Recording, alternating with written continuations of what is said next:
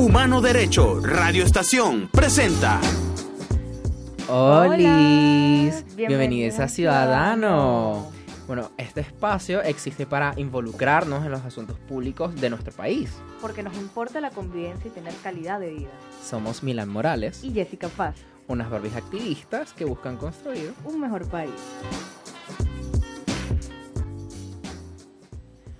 Bueno, en este episodio de hoy vamos a estar hablando un poco sobre grupos evangélicos contra la educación sexual integral. Porque ha habido muchas noticias en el último mes, básicamente, donde se cree que la educación, o está habiendo mucha desinformación sobre la educación sexual integral en Venezuela, que se busca imponer una ideología de género, como siempre estos grupos lo llaman, y que es una ofensa hacia sus hijos, hijas e hijes. Pero en esta ocasión también es muy especial porque se nos une a nosotros una nueva host. Sí, entonces eh, nuestra nueva host es Jessica, ya la tuvimos en un episodio pasado como una invitada, pero eh, bueno, Jessica es como, como en el episodio pasado, tiene muchísimo tiempo como feminista y me brinda como otras perspectivas. Además que políticamente hablando estamos a diferentes partes del espectro y creo que eso también a ustedes les sirve muchísimo para conocer o ampliar sus, sus propias percepciones. Así que bueno, este, empezamos este episodio definiendo qué es la educación sexual integral. Y entonces aquí tenemos primero por la OMS, por la Organización Mundial de la Salud, que la educación sexual integral brinda a los jóvenes información precisa y apropiada para su edad sobre la sexualidad y su salud sexual y reproductiva, la cual es fundamental para su salud y supervivencia.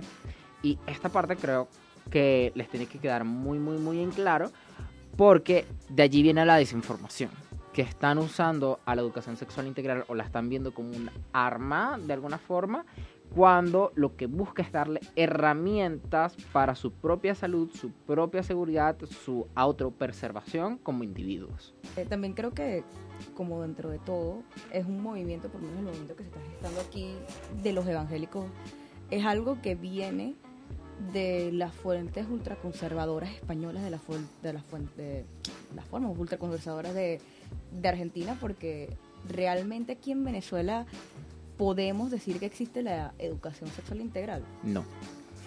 Spoiler, no. O sea, la educación sexual integral, o por lo menos en los tiempos que yo estudiaba, era revictimizante, era violenta, era desde no el goce de los cuerpos, sino el castigo por gozar prácticamente, porque se hablaba de solamente enfermedades venéreas, enfermedades de transmisión sexual y VIH, y que literalmente si eras gay, bueno, tienes VIH, punto. O por lo menos también teniendo la perspectiva de la educación sexual integral que me dieron a mí siendo una persona que estudió en un colegio en el interior del país. Porque esas clases eran como media hora, que ni siquiera eran clases especializadas de eso, era orientación, que era la clase que uno faltaba porque es la clase de media hora que no cuenta la matrícula ni cuenta la asistencia. O sea, obviamente tú te escapabas y hacías otra cosita con tu vida. Sí, o sea, yo chileaba por ahí, pero también es el tema de que las clases que nos dieron eran desde un punto de no pueden tener sexo hasta el matrimonio. Era más puritano, más siguiendo esta línea ortodoxa cristiana, por así decirlo. Sí, o sea, y también, conchale, algo que por lo menos siento que se debería hablar y que se habla dentro de la educación sexual integral es el disfrute del cuerpo, la masturbación. ¿Quién te habló de masturbación en el colegio? Literalmente era un secreto a voces y era señal de burla. Me acuerdo muchísimo que en primer año un chamo, descubrieron que un chamo se masturbaba y le decían paja loca. Y era un tema de burla que te masturbaras cuando literalmente él lo que estaba haciendo era descubrir su cuerpo de una manera súper sana. Porque más allá del dilema moral de tener sexo o no los adolescentes, siento que una de las primeras bases de uno entender, uno disfrutar y uno poder aprender de su cuerpo es la masturbación. Y eso quedó, y Claro. eso es ridiculizado. Y las mujeres ni se diga, pues, o sea, O sea, lo dices desde una parte que me parece súper interesante, que es como que desde, de- desde la liberación sexual. Algo que podemos ver mucho con los movimientos hippies en 70s, 80s y 90s. Y que claro, después tuvo su propia como decadencia por una crisis de VIH y por aumento de enfermedades de transmisión sexual. Pero eso, esa línea se ha vuelto a retomar otra vez. Y creo que por esa misma liberación sexual se ocultan o se obstaculiza la llegada de la información para otras cosas, porque al final la educación sexual integral, y se le dice integral por una razón, viene por una necesidad, al menos a nivel latinoamericano, eh, hay un problema de embarazos adolescentes precoces muy alta, y desde los 60 y también obviamente el aumento de enfermedades de transmisión sexual desde los 80s, 90s. O sea, También viene de una necesidad real. La precarización de. O sea, la precarización de la mujer. O sea, la pobreza en la mujer ha crecido demasiado. Evidentemente, no queremos decir con esto que toda la responsabilidad de la educación sexual y de la responsabilidad sexual sea de parte de las mujeres, pero sí teniendo en cuenta de que las personas que son mujeres o personas que tienen útero son las que se embarazan, hay una crecida enorme y eso limita todas las, absolutamente todas las cosas y todo su plan de vida y todas las capacidades que puedan desarrollar al respecto. Claro, incluso lo que pasa con la educación sexual integral al final es que es también parte de esa educación que deben recibir todas las personas, no solamente por autoexploración, sino para reducir diferencias sociales, económicas, culturales, incluso políticas, y también que es una forma de tu proteger, de que un Estado puede proteger a su po- población. Y también una forma de proteger, o sea, en general, por lo menos como aterrizando en el tema de estos grupos evangélicos que dicen que estamos reclutando niños para el gay, que es una que literalmente no tiene sentido, pero es el tema de que la educación sexual integral salva, o sea, que tú le enseñas a un niño qué es el consentimiento, cuáles, qué partes son sus partes íntimas, cuál es el nombre de sus partes, puede ayudar o a identi- identificar un abuso. Y eso es súper importante porque en toda esta desinformación que hacen estos grupos evangélicos son como que, ay, es que le enseñan esto a nuestros hijos y están como que enseñándoles a hacer transfor. Ellos van a hacer transfor, ellos se van a suscribir al gay. Como, bueno, a mí me pagan, hay una casita que se titula gay, yo entro y no sé, me uno al club como si fuese así. Yo no entiendo la obsesión de los grupos por pensar que nosotros cobramos. Si Milán y yo cobráramos por alguna de las cosas que hacemos activismo, literalmente fuéramos millonarios. Completamente. Y es como que en esa parte de, por lo menos siempre, es que hay que proteger a las nieces, este, hay, no sé, a los niños no se tocan, no sé qué. Y precisamente la parte como que de los niños no se tocan, la educación sexual integral te ayuda a que a los niños no se tocan precisamente. Y no decirle como que, ay, tu semillita. No, tú le dices a las niñas, bueno, vamos a decir cuerpos femeninos, tienen una vulva y cuerpos masculinos tienen un pene. Y ambos tienen un culo y tienen este tetillas y, y pezones y Me demás. encanta que te fuiste que, que de repente y que no, un nombre es técnico pero tiene culo. Eh, sí, porque eso es importante decírselo a los niños de que tienen esas partes y que nadie debería tocárselas porque tú aprendes a diferenciar. Porque cuando un niño no sabe cómo nombrar esas cosas, es más difícil que te comunique una situación violenta. Y eso pasa en los colegios. O sea, hay profesores abusadores que tú no sabes hasta que los encuentran en pleno acto o momentos antes de, pero nunca porque el o niño por cuando sí te lo llegan las dice. últimas consecuencias, cuando hay literalmente un desgarramiento, cuando viene embarazo, cuando se preguntan, ay, ¿dónde están los papás? Y los papás siempre estuvieron ahí, solamente que no recibieron la educación que ellos merecían. Y también, por lo menos, viendo un poco el hilo de, de Geo, el Geo es el, Es un el activista de OK No, es el director de OK es el director de OK No Venezuela, que es una ONG que habla de temas LGBT en Maracaibo, él fue a la marcha. O sea, tipo, a ver, yo quería ir a la marcha, pero de una manera más disruptiva. Evidentemente por mi integridad no fui. Pero Geo fue como una manera de entender qué estaba pasando con estos grupos y mucho de, de lo que vio es que estos grupos no tenían ni idea que hacían ahí. O no, sea, y es súper importante o sea, saber no que también tenían tiempo. apoyo del Estado. El mismo Estado que pagó la marcha del Pride. En parte, no toda, pero en parte. Sí, o sea, pero es porque el Estado, y eso no es un secreto para nadie, es súper evangélico. O sea, y también toda la política que está a nuestro alrededor se basa en la religión. porque todo es Dios bendiga a María Corina o vamos a hacer la familia tradicional. O sea, yo no he escuchado ni a un una sola persona que no sea María Corina y muy por encima, porque con María Corina tengo mis reservas. Y Tamara Adrián, porque evidentemente es una persona trans y sería como sacrilegio que no hablara de esto, que hable de o educación sexual integral o de los grupos LGBT. Y ni siquiera han hablado a profundidad y ni siquiera han dicho qué van a hacer, sino simplemente gay, te apoyo. Sí, queda muy a, a la nebulosa y, o sea, por lo menos estos grupos evangélicos, la verdad es que no utilizan o no esa línea discursiva, esa narrativa, esa, esa burbuja comunicacional, como yo le suelo decir, no están realmente enfocadas en como que la educación sexual integral es el problema, sino que lo utilizan como una herramienta discursiva, comunicacional, para atacar grupos feministas o LGBTQI+. No, y también, o sea, siento que la línea discursiva viene de muchos temas de afuera, o sea, porque estás luchando contra la educación integral de qué. O sea, vamos a plantearnos realmente qué realmente aquí dan la educación sexual integral. Es que en Venezuela no hay. O sea, existe, porque evidentemente como todo en Venezuela existe en papel. Existe No, no, no, no, no existe. O sea, matrícula te tienen que dar como parte de salud, te tienen que dar Claro, pero es que los y, te pensum, da lo básico, pues. los pensums han cambiado muchísimo. Yo por lo menos en segundo año, que es como que el único año que realmente yo vi eso, que era tuvías bienestar para la salud o algo así. Pero tenía como salud en el nombre y luego quitaron esa materia del pensum y no hubo más materias relacionadas a la salud. Entonces se encargaban profesores de biología, por ejemplo, de orientación. de- o de orientación, de me- religión. me acuerdo- yo me acuerdo que los últimos años quien me dio, entre comillas, salud sexual integral era un profesor que daba parte ciudadanía y no sé qué cosa, que era lo de premilitar, que era la materia de premilitar. Entonces, al final Entonces, quedan militar, O sea, quedan personas que no están educadas sobre estos temas y queda muy a la poca información o desinformación que te puedan dar. Por lo menos pasaba muchísimo eh, cuando...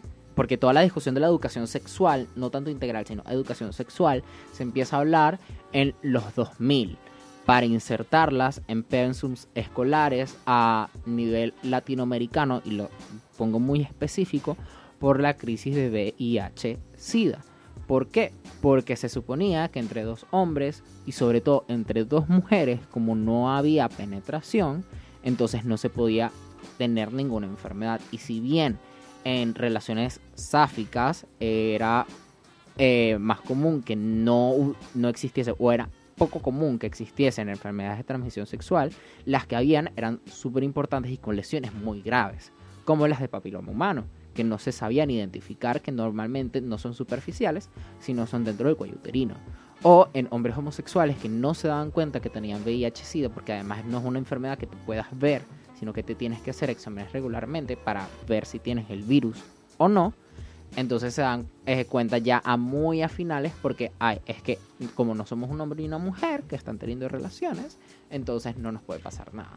También siento que la salud sexual integral está enfocada netamente a que los grupos LGBT, porque evidentemente, o sea, nosotros hablamos como de la liberación dentro de todo, porque queremos que cada uno viva su expresión y su género y todo lo que quiera vivir a la manera que ellos quieran. Pero, Sana y responsable. Sana y responsablemente. Pero, también la desinformación afecta a las parejas heterosexuales. Uh, por supuesto que sí. O sea, personas que no se revisan o que no tocan ciertas cosas o que no limpian ciertas cosas porque eso es de gay, también es un problema. O sea, El- eh, por lo menos que los hombres es normal, cis heterosexuales normalmente tienen muchos problemas con su higiene personal porque no se lavan. Yo he escuchado cuentos, o sea, yo he escuchado cuentos, o sea, porque no está bien como generalizarlo, pero he escuchado cuentos de personas que tenían pareja que no se lavaban el culo. Porque decía, Eso es de gay. es porque decían que si tocaban el culo se iban a volver gays. Entonces hay un, como, es un alto nivel de desinformación que afecta a todas esas esferas. O sea, eso, estamos hablando de salud pública. Porque eh, cuando ya hablamos más de integralidad de esta educación sexual, y les voy a traer un poquito de eh, lo que dice el Ministerio de Salud la de Argentina, este, que es súper bueno primero porque cito, dicen que la educación sexual integral es un derecho de chicos y chicas de todas las escuelas del país en sus tres niveles. Inicial, primaria, secundaria, sean privadas o estatales, confesionales o laicas. Y esa parte es súper importante porque te pone que es una educación que debe estar, adaptada a las personas en todos este, los momentos o etapas de su vida, que sea algo constante de actualización, de descubrimiento, y además no lo reserva solamente a una esfera, sino que son privadas o públicas y que pueden confesionales es que sean de alguna religión. O sea que incluso a conventos, a este, estos internados o simplemente co- como colegios católicos o jesuitas, etcétera, etcétera, musulmanes, lo que sea, también tienen que estar sometidas a esa educación sexual integral, porque forma parte de toda la sociedad. Y de tu desarrollo humano. Exactamente. Entonces, por lo menos aquí lo ponen, eh, son objetivos del Programa Nacional de Educación Sexual Integral, que es la incorporación de la salud sexual integral dentro de las propuestas educativas, orientadas a la formación armónica, equilibrada y permanente de las personas. Asegurar la transmisión de conocimientos pertinentes y precisos, confiables y actualizados sobre los distintos aspectos involucrados en la educación sexual integral. Promover actitudes responsables ante la sexualidad, prevenir los problemas relacionados con la salud en general y la salud sexual y reproductiva en particular, además de procurar igualdad de trato y oportunidades para mujeres y varones. Eso es súper importante porque estamos viendo que la educación sexual integral es incluso un mecanismo para, eh, no digamos igualar mujeres y hombres, sino para eliminar barreras dentro de sus vidas eh, cotidianas, dentro de sus vidas personales. Sí, por lo menos, o sea, con todo este tema de la educación sexual integral y con todo lo que hemos tocado, no, o sea, siento que aún en la conversación aquí en Venezuela es como muy temprana, o sea, quieren prohibir algo que no existe, quieren prohibirnos a nosotros, ¿será? O sea, porque no entiendo aún cómo tú protestas y cómo tú exiges sobre algo que genuinamente no está. Y por lo menos esa señora que me la acabas de poner esa foto. O sea, esa señora, o sea, Linda Márquez, siento que la conozco personalmente ya. O sea, de tanto que señora me bloquea y me desbloquea en Twitter para decirme cosas, ¿no? Pero siento que está trayendo como una narrativa súper dañina de afuera, de las personas más conservadoras y nefastas que existen fuera del país.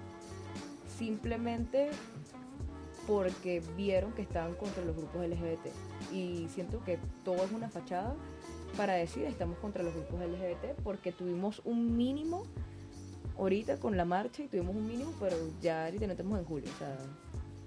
Lo diremos, lo diremos muy en, broma, pero ya quién está hablando ahorita de derechos LGBT. Sí, también es como esa línea discursiva también de como una persecución. No digamos una persecución formal, pero sí hay cierto nivel de hostigamiento y obsesión de una parte hacia la otra. Y por lo menos les voy a traer un artículo de espaja.com que me encanta ese noticiero, además deberían de verdad leerlo porque no solamente les van a dar las noticias, sino que van a desmentir muchísimas fake news y desinformaciones. Y hay eh, como una diferencia, o sea, como un inciso, fake news son noticias elaboradas que son completamente falsas, son eh, escenarios que no han pasado en la realidad.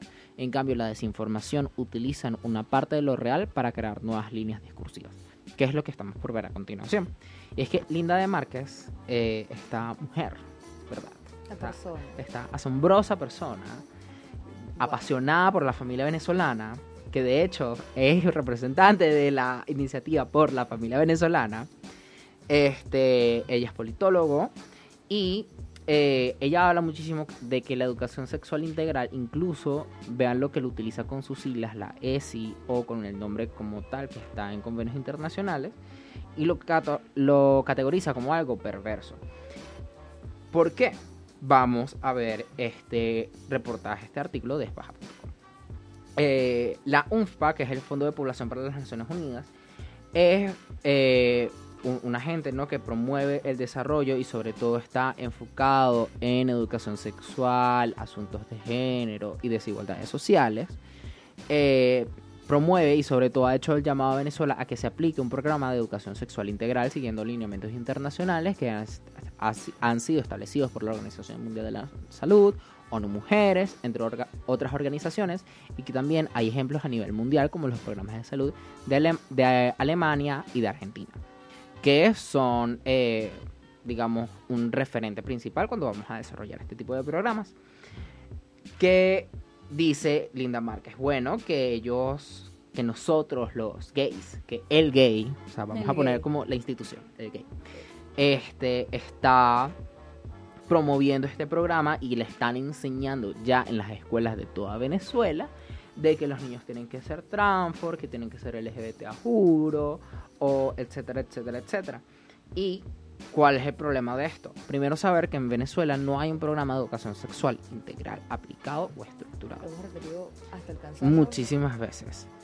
¿Y por qué se hace tanto énfasis en eso? Porque aunque existen propuestas y han existido desarrollos de programas, Y dentro de las matrículas siempre ha existido como el renglón donde te hablan de enfermedades venéreas, pero se quedan en enfermedades venéreas. pero se queda así y se ha tratado de reformular eso, pero los cambios eh, a través del Ministerio de Salud son extremadamente complicados.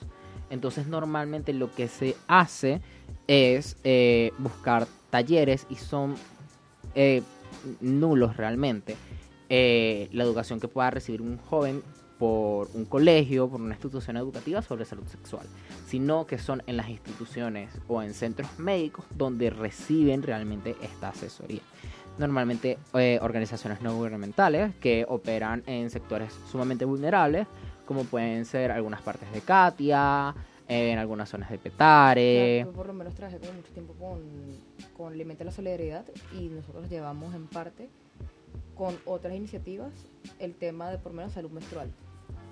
Que eso también forma parte Que de la eso educación también sexual parte de la educación sexual. O sea, ¿cómo la educación sexual no se hablar de la menstruación? Que literalmente somos la mitad de la población del planeta que menstrua. No se habla. Este, se hablaba de salud menstrual, hablábamos de educación sexual integral, intentamos in- meter algo de los temas LGBT por temas de la versión. Evidentemente, eso se llevó a cabo como bases como muy efímeras.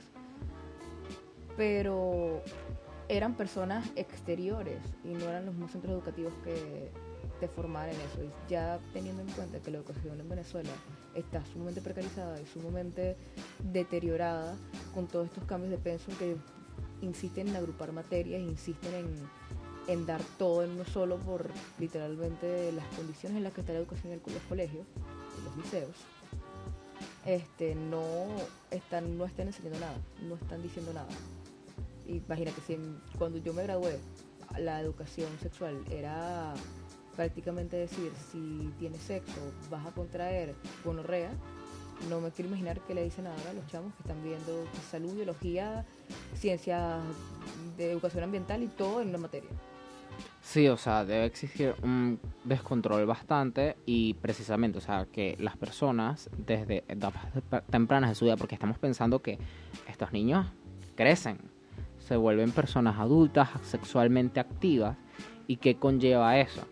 Eh, por lo menos aquí eh, vamos a hablar un poco como a nivel legal eh, venezolano, y es que desde el 5 de febrero de 2021, o sea, 2021, estamos en 2023 existe o está vigente en Venezuela la resolución número 4 del Ministerio de Educación, con la que se busca regular los procesos para incorporar la orientación de la educación integral de la sexualidad en el subsistema de educación básica en el marco del Plan Nacional de Prevención y Reducción del Embarazo a temprana edad y en la adolescencia, el PRETA. Y es súper importante que presten atención a los nombres porque ya te están diciendo de una vez que esa educación sexual integral viene con un objetivo, reducir la tasa de embarazos adolescentes que es sumamente alto en Venezuela. Eh, bien, así como los programas educativos pertinentes a la formación de las niñas, eh, los niños, adolescentes, jóvenes y adultos, como una estrategia de vida y salud que proteja sus derechos como parte esencial de su proyecto de vida. O sea, el Estado en todo su papelerío, aunque sabemos que el Estado venezolano realmente no sirve, este, y tiene muchísimas críticas que ya hemos hablado en el podcast en eh, cantidades de veces, y seguiremos hablando, es que también en esos papeles por lo menos está esa responsabilidad que supuestamente asume el Estado para proteger a una parte de su población que sabe que es vulnerable ante estos aspectos. ¿Por qué sale en el 2021? Bueno, después de muchísima presión, después de muchísimas sanciones de la Organización de Estados Americanos, del PENUMA, de ONU, ONU Mujeres, este y demás, eh, se, se hace esta resolución. Porque además, entre lo que dice Linda de Márquez, de, de lo que es verdad o no es verdad, de este plan mundial de Maquiavélico. eh, maquiavélico para eh, apoderarnos del mundo, no, no me puedo apoderar del mundo Ojalá. ojalá. Pero este sí, es un plan globalizado, porque vivimos en una eh, etapa globalizada de- del mundo, así como hubo una época de revolución, de industrialización, estamos en la era de la globalización.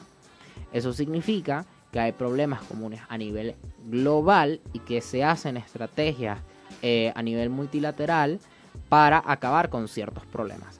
Por ejemplo, ONU-SIDA es uno de esos proyectos que tiene un objetivo específico. Reducir, no acabar, porque nunca decimos acabar, sino reducir brechas o reducir problemas, porque los problemas siempre van a estar. El VIH-Sida, que de hecho se estipuló que para el 2030 eh, ya el VIH estaría en sus números mínimos. Y eso es un super logro que se ha puesto a un plan globalizado estratégicamente y no todos los países lo cumplen de la misma manera, todos adoptan sus formas diferentes, pero cumplen una serie de requerimientos y estándares internacionales de los que todos los países son parte al momento de redactar y de estructurar. O sea, Venezuela al aplicarlo en el Ministerio de Salud está diciendo yo estoy de acuerdo con esto. Que se aplica no es otra cosa. Que se aplica no es otra cosa, pero está de acuerdo de que existe un problema globalizado y que existe un problema, que todo en Venezuela, de desinformación absurda. Y de también obstrucción de cualquier cosa. O sea, las pruebas de VIH tú no te las haces en el ministerio, las pruebas de VIH tú te las haces en, en ONGs. Y ahí le vamos a volver a recaer toda la responsabilidad de los problemas del Estado a la sociedad civil. Porque quienes dan educación sexual integral, los proyectos que van a ciertos lugares. Proyecto Mujeres, que está en Maracaibo, que habla de salud menstrual en el suyo. Este, o eh, Acción Solidaria, que literalmente va a cada fiesta que ellos pueden ir a hacer pruebas rápidas de VIH y dan la información y están ahí. O este, aquí ONUCIDA en Venezuela, porque he tenido como el placer de, de trabajar con algunas de estas chicas, más que todo con todo esto de la red de trabajadoras sexuales, son los que están ahí al pie de cañón cuando necesitan pruebas. O Ámbar, que regala condones. O todas las ONG que tienen literalmente un mínimo de, de algo, de financiamiento o de cualquier cosa para poder promover y para poder nosotros hacer lo que el Estado no está haciendo. Y es importante, eh, mm, ya lo hablamos antes, de hecho lo hablamos en un episodio con Ana Milagros. Si quieren volver a ver ese episodio, si no lo han visto, lo pueden volver a ver, aquí haciendo publicidad. Y como estamos haciendo publicidad, hay que hacer un pequeño espacio. Y es que sigan este podcast, suscríbanse, porque no se están suscribiendo al podcast, pero sí lo están escuchando. Y recuerden compartirlo con sus familiares, amigos, tía homofóbica, eh, abuelo antifeminista, misógino y machista. Y obviamente síganos en redes Pónganselo, sociales. o pónganselo a sus hermanos, sus hermanos que están en la etapa inicial. Por lo menos yo tengo una hermana que está en el, en el liceo y es como que, "Va- ven, vamos a hablar, Exacto. hablemos de esto. Entonces es una buena forma de poner estas conversaciones sobre la mesa. Así que bueno, seguimos. Eh, ojalá tengamos un sponsor en algún momento para hacerle también un Por espacio favor, publicitario al sí. sponsor. Somos, Este, somos chidos, somos gente buena. y entonces como siguiendo en esta línea es que eh, ahí está, es- rescato la idea del episodio con Ana Milagros porque está el sistema político. Y en ese sistema el Estado no está cumpliendo, pero lamentablemente las ONG o estas third party companies o third party organizations realmente no pueden cubrir toda la demanda de la población y hay que institucionalizar ciertas cosas para resolver esos problemas. Claro, o sea, ¿cómo vas a poner en literalmente en manos de una ONG que puede tener máximo, si somos muy, muy, muy optimistas, 50 trabajadores, el problema de todo un país? Además, teniendo en cuenta de que eso yo lo he visto aquí en Caracas y que está sumamente centralizado aquí en Caracas, que es literalmente la metrópoli donde tenemos toda la información. ¿Qué pasa con los pueblos? ¿Qué pasa con Trujillo? ¿Qué pasa con Amazonas? ¿Qué pasa con los otros estados del país que también necesitan recibir esto? Y es súper importante porque ahora que tocas la, la, la parte de, de como que los pueblos y la población rural en sí, este, en Apure, eh, y siempre voy a hablar de Apure com- porque es como que de lo que más sé y lo que he tenido comunicación los últimos años en regiones del país, es que el nivel de violencia sexual es muy Muy alto. alto. Y hay una población específica, y es que estamos hablando de niñas entre los 12 a los 17 años. Con- Conchela, corrígeme si es mentira, pero me acordé del caso de esta niña que era discapacitada, que tenía problemas motores, problemas, Ajá. o sea, y que la embarazaron. Y que creo que fue esta misma organización de Linda quienes presionaron para que esa para que pudiese dar a luz. Y Y- era una familia sumamente precarizada, una situación sumamente lamentable, una persona que literalmente no puede decidir por ella, por todo este por No, todo y este es problema. súper importante porque hay un temita. Y es que, aunque existan personas que quieran el aborto, no, realmente ahorita esa no es la discusión. Pero hay temas de salud o de preservación de la vida que a veces es necesario tomar ciertas acciones. Porque si no, pierdes todo. Y genuinamente siento que eso es como de las cosas más violentas que nos deja así, o sea, corrígeme si no es por, por la familia, pero creo que estoy segura que es por la familia de Venezuela, quienes ellos hicieron como toda la campaña de no al aborto con esta persona. Y me parece sumamente lamentable, más que todo porque ahí podemos ver genuinamente para qué necesitamos la educación sexual integral. ¿Para qué necesitamos que la información llegue? Si esa familia hubiera estado totalmente informada, documentada, hubieran tenido las herramientas, Hubiese sido otra cosa. hubiese sido otro otro tema, hubiese sido lamentable, no hubiera no digo que hubiera pasado no, pero hubiese tomado otras acciones que preservaran la vida de su hija, la integridad de ella y que no supone- supusiera un trauma más a todo lo que está viviendo.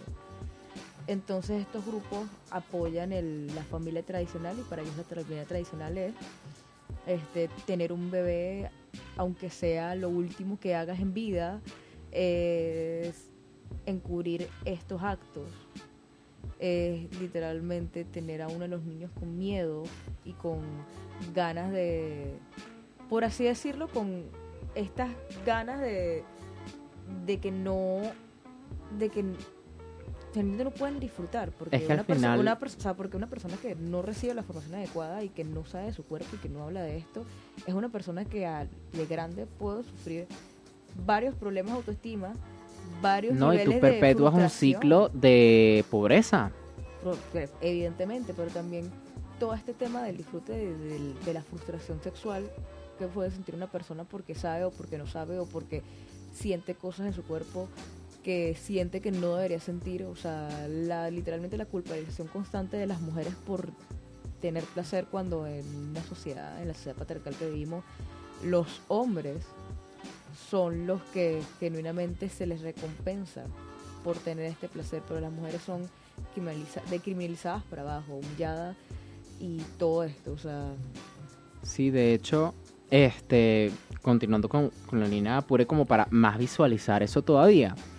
Eh, hubo un caso que no salió en muchos noticieros, tampoco voy a decir la localidad, pero que violaron a una niña en como de unos 13 años, 12, 13 años, eh, entre siete hombres. En una finca en, medio de la nada. Y en Apure no son como unas cuadras como tú digas en Caracas, que hay esta cuadra sí, la otra no. O sea, las fincas, o sea, o sus cuadras son terrenos muy amplios donde está una casita chiquita en el medio y el resto es terreno llano. Que todo eso es propiedad de una persona, la familia, lo que sea, pero el resto es terreno llano. En esos, y claro, a falta de personas que vean, a falta de población, bono demográfico y todo lo demás, este, no se pueden ver muchas situaciones y esta niña no solamente salió contagiada de eh, una enfermedad de transmisión sexual, sino que también salió embarazada de alguno de esos siete hombres, siete hombres que siguen en libertad, porque no se supo que ella estaba embarazada hasta el cuarto mes de embarazo, o sea, el super límite, y es una persona que tuvieron que atender prácticamente de urgencias. O sea, esa niña estaba mal. Y que le dijeron, bueno, tú tienes que tener a tu muchacho, vamos a hacer lo que sea. Y apenas la chama estaba teniendo su primera menstruación. Esa fue la forma de celebrar de esos hombres. De que se convirtió en una mujercita. O sea, estamos viendo que incluso Este, y usted, ajá, pero ¿qué tiene que ver esto con la educación sexual? Porque le enseña a los hombres consentimiento, porque le enseña a los hombres a no ser violentos, porque le enseña a las niñas qué hacer en caso de una violación, cómo protegerse, Cómo autopreservarse después de lo que pasó.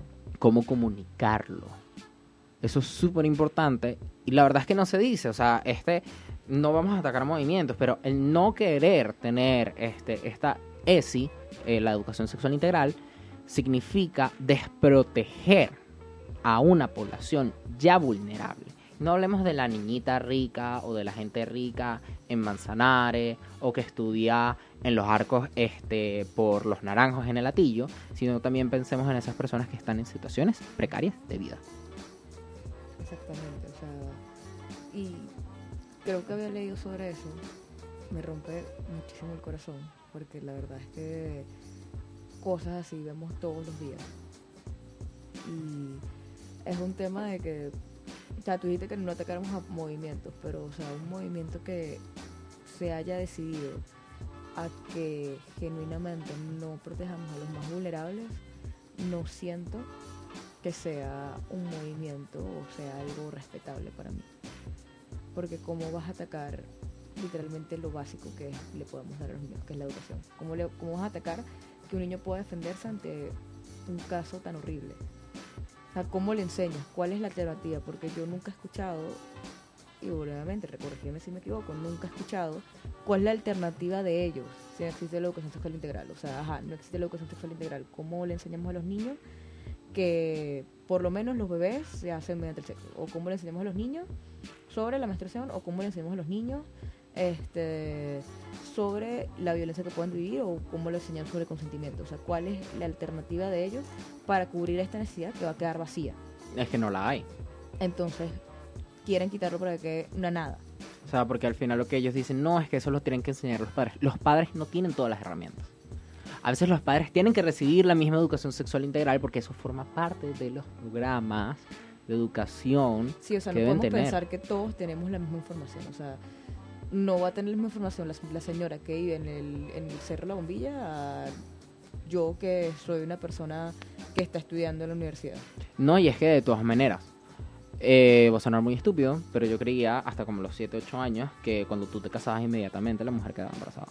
De nueve meses, de una vez. De una vez así. O sea, yo no sabía y estamos hablando de un niño que estudiaba en un colegio súper privilegiado en Campo Alegre, donde lo único que hay son embaja- eh, eh, embajadas y donde todo lo que tú ves es personal diplomático o gente del exterior que viene a estudiar en un colegio en Caracas y que hacía Moon y que en un ambiente súper privilegiado y que yo no supe que era educación sexual integral hasta que hubo un caso de violación a niños en primaria.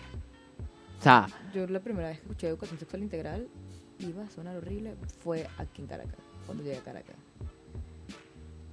Y Eh, ya o sea, tenía estamos 17 viendo. años. O sea que es una precarización a todos los niveles de la sociedad. Y fue como la primera vez que no me sentí culpable por no ser virgen y fue como, wow, o sea, esto existe y esto es verdad y, y no me Y que llegue la información en el momento adecuado. A mí me llegó la, la información, para mí en un momento adecuado. Pero, repito, yo conocí de educación sexual, ni siquiera integral, educación sexual, cuando yo estaba en segundo, tercer grado de primaria, porque habían eh, intentado violar a cuatro chamas.